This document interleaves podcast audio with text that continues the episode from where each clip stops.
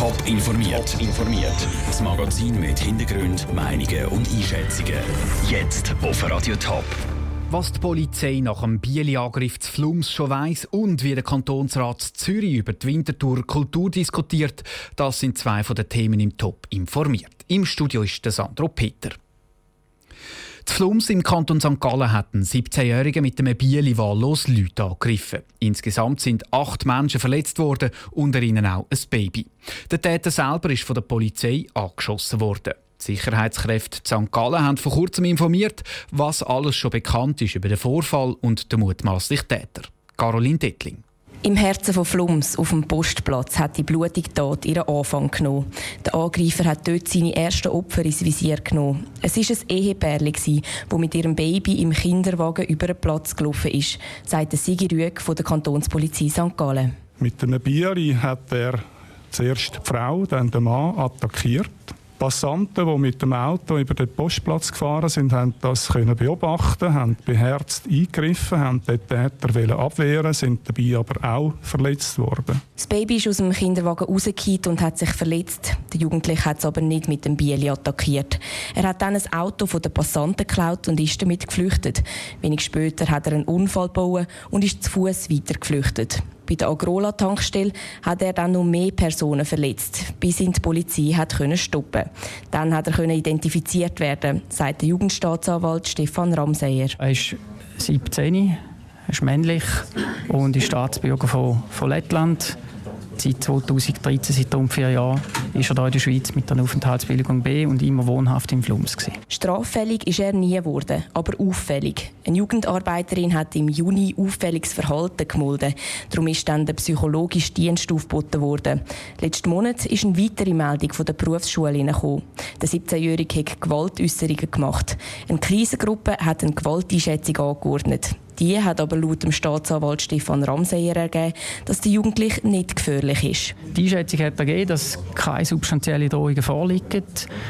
Und man hat dann in Absprache mit der Kantonspolizei und der Staatsanwaltschaft hat man dann auf Zwangsnachnahmen verzichtet, weil, wenn keine substanziellen Drohungen rum sind, ist man davon ausgegangen, dass keine akute Gefährdung von Drittpersonen vorliegt. Darum haben sie dann auch keine Zwangsmaßnahmen ergriffen. Es laufen jetzt Ermittlungen, ob die Verantwortlichen damit richtig gehandelt haben. Der Beitrag von Caroline Dettling. Weil die Polizisten bei der Verhaftung nicht nur einen Taser eingesetzt haben, sondern auch mit einer Waffe geschossen haben, laufen auch dazu Ermittlungen. Die sollen zeigen, ob die Polizisten richtig gehandelt haben. Ein klassisches Tanzprojekt für Jugendliche, Opern für die ganze Familie und eine neue Beleuchtung im Museum Oskar Reinhardt. Das sind ein paar von den Projekten, die die Kulturinstitutionen zur Winterthur schon gleich verwirklichen können. Der Kantonsrat Zürich hat einem Kredit von 7,5 Millionen Franken für die Kulturinstitutionen zur Winterthur zugestimmt.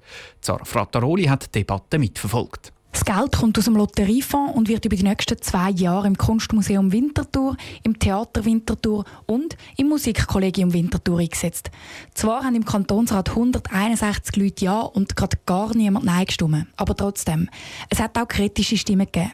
Der Philipp Kutter, Fraktionspräsident der FDP im Zürcher Kantonsrat, findet es zum Beispiel ungerecht, dass kleine Städte keine so grosse Kulturkredite bekommen wie Winterthur.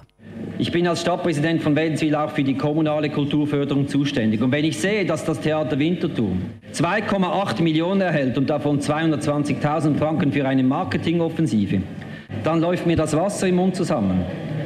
Man muss sich schon fragen, ob die Kulturförderung übers Ganze gesehen noch im Lot ist. Andere Redner haben Philipp Kutter entgegnet, dass für die Wädenschwiller ja auch auf Winterthur in die Museen oder ins Theater gehen. Auf der linken Ratsseite hingegen wird kritisiert, dass die Kulturgelder tiefer sind als noch vor vier Jahren. Für die Winterthurer Kulturinstitutionen ich das happig, sagt der SP-Kantonsrat Tobias Langenegger. Weder sahen wir große Not beim Lotteriefonds noch begrüßen wir es, wenn bei der Kultur gespart wird.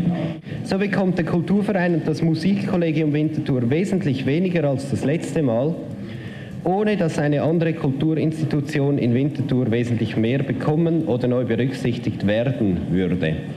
Mit diesen 7,5 Millionen Franken, die die Winterthurer Kulturinstitutionen überkommen, werden über die nächsten zwei Jahre 13 Projekte verwirklicht.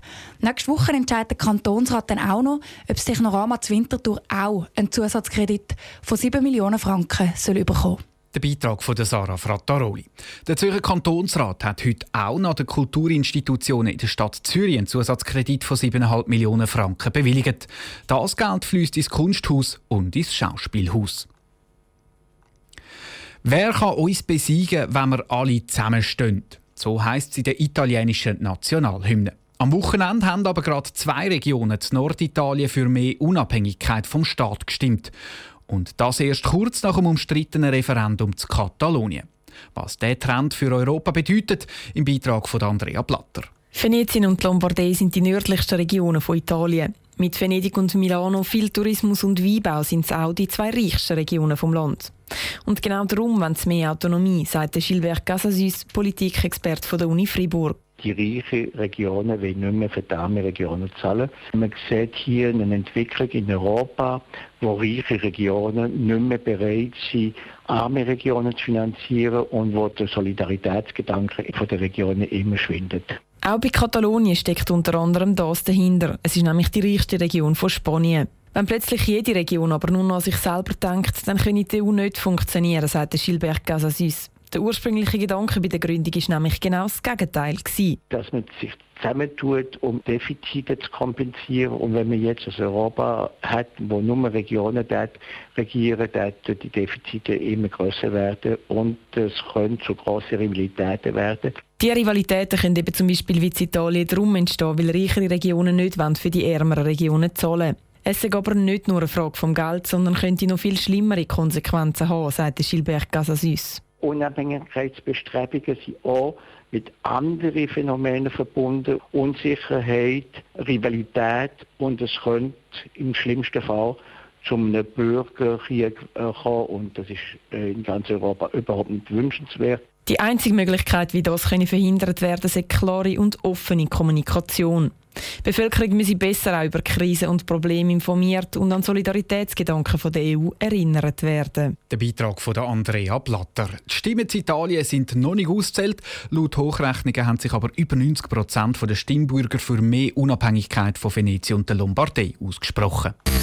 Top informiert, auch als Podcast. Mehr Informationen gibt es auf toponline.ch.